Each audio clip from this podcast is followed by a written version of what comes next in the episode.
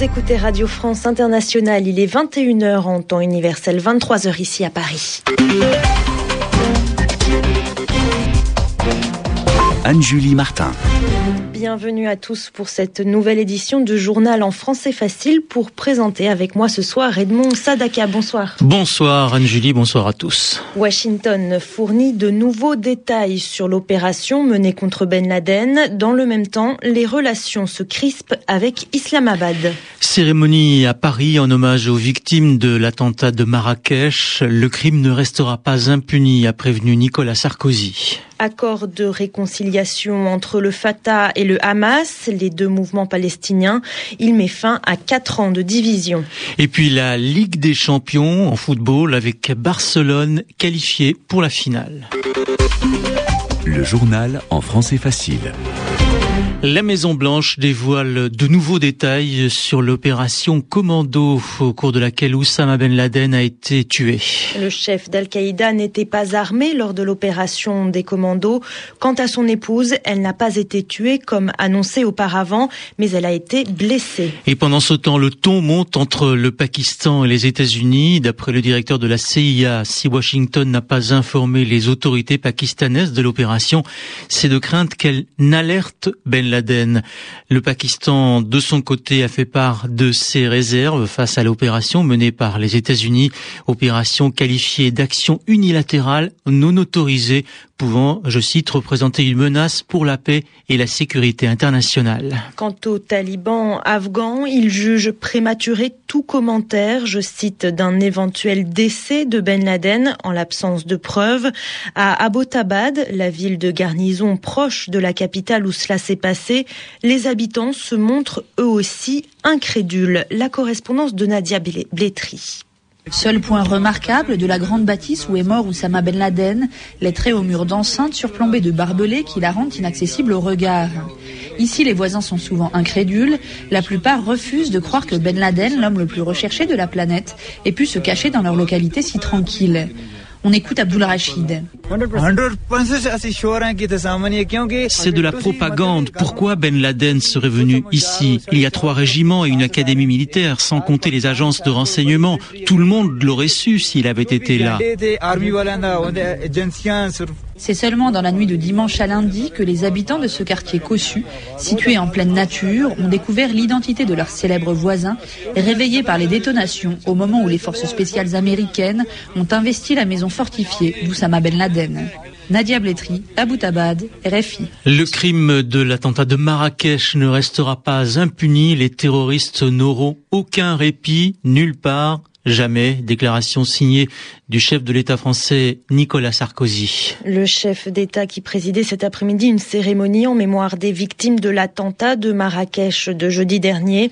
C'était à l'aéroport parisien d'Orly où les corps des huit Français morts dans l'attaque ont été rapatriés.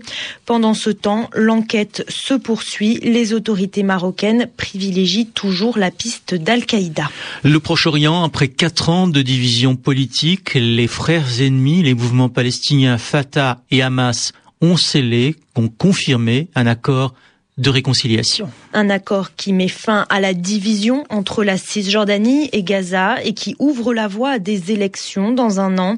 Le gouvernement israélien dénonce un rapprochement qui porte un coup très dur au processus de paix. Et si ce processus de paix n'était pas relancé d'ici septembre prochain, eh bien le président français Nicolas Sarkozy se dit prêt à reconnaître un État palestinien. La France prendra ses responsabilités sur cette question centrale, a-t-il déclaré.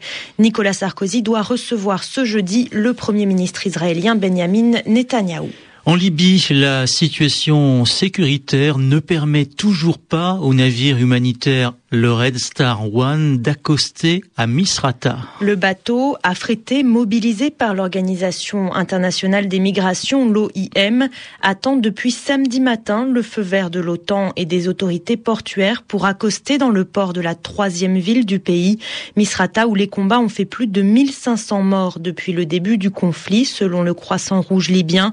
Jean-Philippe est le porte-parole de l'OIM à Genève cet après-midi, nous avons prépositionné le navire maintenant à 6000 nautiques de Misrata en attendant le feu vert des autorités portuaires. Dès que ce feu vert est donné, nous pourrons décharger à peu près 180 tonnes d'aide et puis prendre à peu près un millier de personnes. Mais le problème, c'est que ce feu vert ne, ne vient pas alors que la situation se détériore à Misrata. Oui, chaque heure compte maintenant et il faut absolument qu'on puisse mener cette mission à bien. Tout simplement parce que les informations que nous recevons euh, des personnes qui sont dans la zone portuaire, il y a plus d'un millier de personnes, essentiellement des ressortissants du Niger, mais également d'autres pays d'Afrique de l'Ouest, font état de conditions de vie extrêmement préoccupantes, avec des personnes qui ont besoin d'obtenir euh, des soins médicaux, qui sont dans des conditions euh, très difficiles, soit à l'abri de conteneurs, soit en plein air, et avec bien entendu l'urgence de pouvoir évacuer des civils libyens qui ont été blessés lors de ces conflits. ce qu'il faut savoir, c'est qu'on a une équipe médicale à bord et que l'on peut donc procéder aux évacuations médicales de ces personnes, mais pour cela, il faut absolument que le navire puisse accoster très rapidement.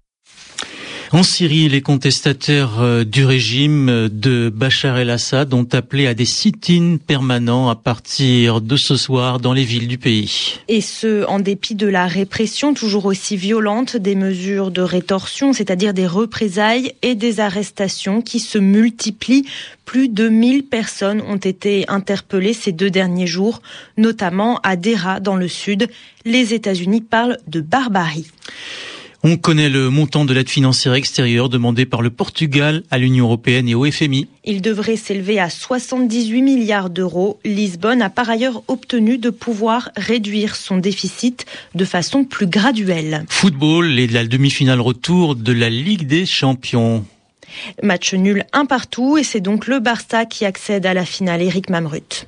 64e minute, les champs catalans du Camp Nou se taisent brutalement. Marcelo vient de marquer de près à la conclusion d'un contre de Di Maria, opportuniste sur une grosse erreur défensive du Barça. Le but de l'égalisation pour le Real Madrid, car dix minutes plus tôt, les Catalans avaient ouvert le score par Pedro, parfaitement lancé à la limite du hors-jeu par Iniesta. Le match était enfin sorti de sa torpeur, car jusqu'à cet éclair de Marcelo, le Barça gérait tranquillement son 2 à 0 du match aller. Avec Kaka et Gwen titulaires à la place d'Adebayor et La première mi-temps du Real fut en effet déconcertante. Beaucoup de retenue et aucune imagination pour un bilan de zéro frappe au but. Les Catalans, eux, faisaient gentiment tourner le ballon, n'accélérant qu'à la demi-heure de jeu avec cinq occasions en cinq minutes, dont trois nettes, Casillas repoussant les deux tirs cadrés de Messi et celui de Villa. Merci, c'était Eric Mamrut. Le rendez-vous de Wall Street. On retrouve Pierre-Yves Dugas à la bourse de New York qui finit en légère baisse ce mardi. L'indice Dow Jones termine ce soir pratiquement inchangé à 12 808 dans un volume de plus d'un milliard de titres sur le New York Stock Exchange. L'indice du marché Nasdaq toutefois décroche de 22 points et revient à 2842. Le Nasdaq souffre d'une forte chute de 10% du cours de Sears. La chaîne de grands magasins va rendre compte de pertes au premier trimestre.